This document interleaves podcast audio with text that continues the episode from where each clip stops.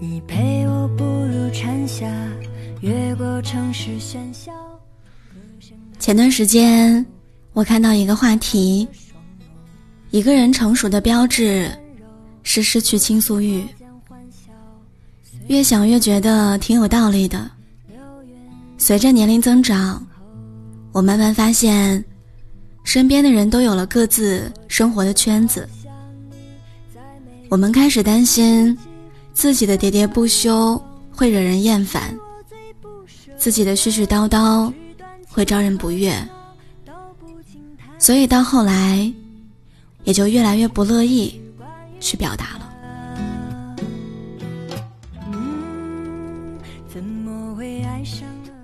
有时候，我们将情绪倾诉给手机，走路的时候戴着耳机，坐车的时候刷一刷抖音。将自己与整个世界完全隔离，朋友圈都不怎么更新了。点开头像，不是孤零零的仅三天可见，就是零零星星的状态。才刷一屏就见了底。偶尔打开聊天框，想找一个好朋友聊一聊近况，看到对方没有及时回复，内心戏就开始了。担心打扰到了对方，往往没聊几句，就匆匆收了尾。就这样，太多的情绪无处倾诉，更多的趣事无人分享，更多时候，一个人，一部手机，串成了我们日复一日的生活。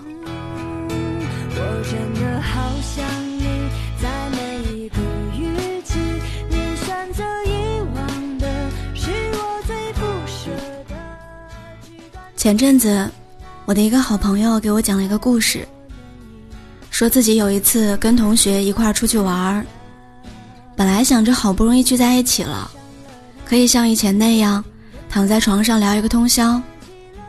结果他说了好一会儿，却发现人家根本不想搭理他，不是拿起手机跟朋友视频，就是嗯嗯啊啊的附和几句。他跟对方说。自己的生活太辛苦了，结果人家来了一句：“活着本来就足够辛苦了。”他还跟对方说前阵子加班不能按时吃饭，差一点就胃出血了。对方看似关心，实则敷衍的说：“你赚钱多呀，想赚钱的话就得多干活。”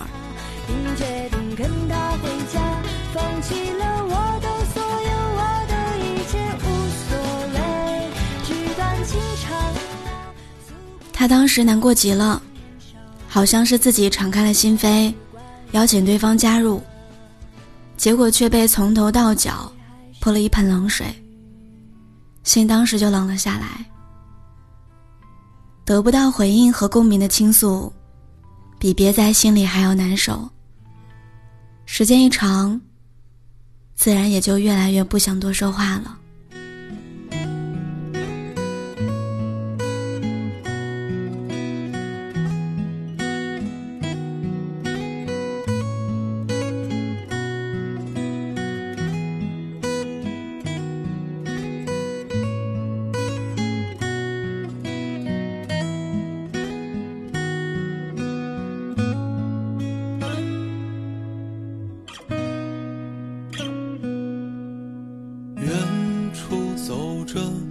回望还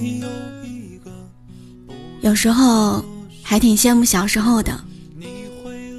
小时候的我们，恨不得每天都开心的和周围的人分享自己的开心事儿、新奇事儿。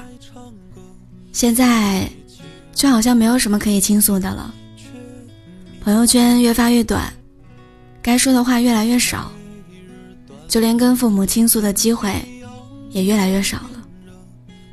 着晴空云朵最寂寞，最快乐，空山一人情歌。前一阵子，朋友住院，二十岁出头的小男生，还没有到能依靠自己的时候，但是他硬是忍着没有告诉爸妈，怕爸妈担心。那一阵子，电话都打的少了。有一天，我正在回家路上，突然接到他妈妈打来的电话，带着哭腔问我，他儿子是不是过得不太好。他妈妈在电话里说，自从他上了大学，就很少跟家里人说自己的近况了。每一次，他们都得费很大劲儿去打听。从老乡那里得知儿子住了院，心里很着急，又怕贸然的赶过去，他会不开心。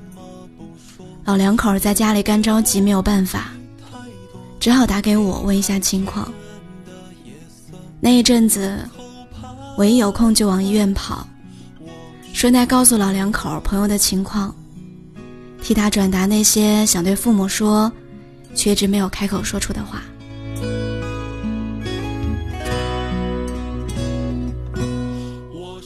我知道很多人会说，有时候不是我们不想说，而是真的不知道该说些什么。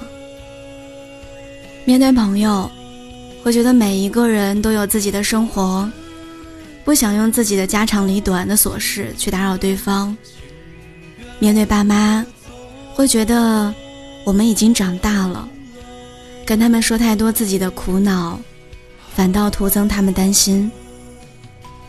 这样的想法本身并没有错，但人是群居动物，如果不表达、不诉说，总是将事情闷在心里，时间一久了，才容易生病啊。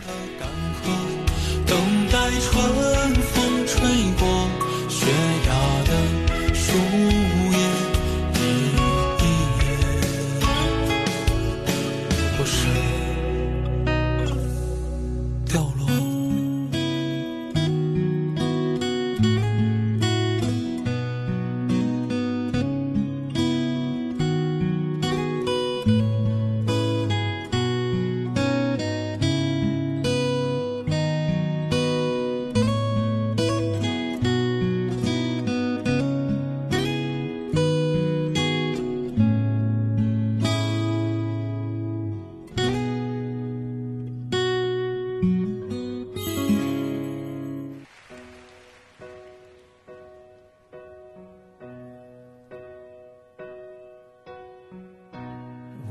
是怎么开始？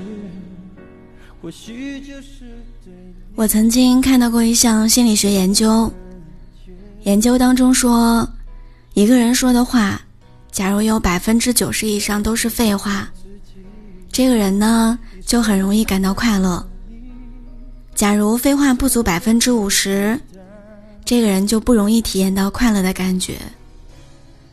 前者表现为娓娓而谈、喜笑颜开，后者表现为闷闷不乐、郁郁寡欢。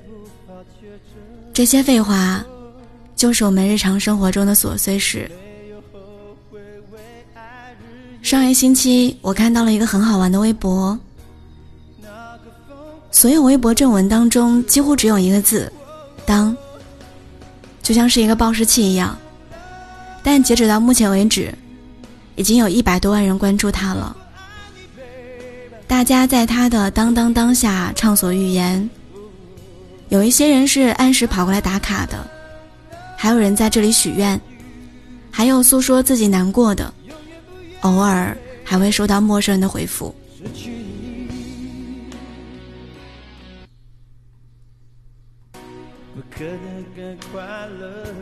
所以你看，我们并不是失去倾诉欲了，我们只是在不断寻找新的，能让自己袒露心声的途径。哪怕只是一个只会当当当的微博账号，所以呢，我不想鼓励你去做那个失去倾诉欲的成熟大人。只是在表达倾诉欲的过程当中，我们要学会区分倾诉的对象，跟与我们感同身受的人谈天说地，跟与我们背道而驰的人保持沉默。这样一来，我们不用担心自己会打扰到对方。还能让自己和对方一次次交流当中拉近距离，就像扎西姆勒在《当你途经我的绽放》当中写过的一样，有缘的人会看到，懂的人自然懂。在这个世界上，每一个人都需要关怀，也都需要倾诉。我们都是在找那个懂我们的人。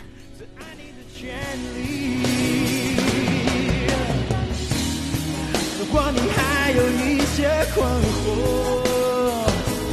，Oh no，请贴着我的心倾听，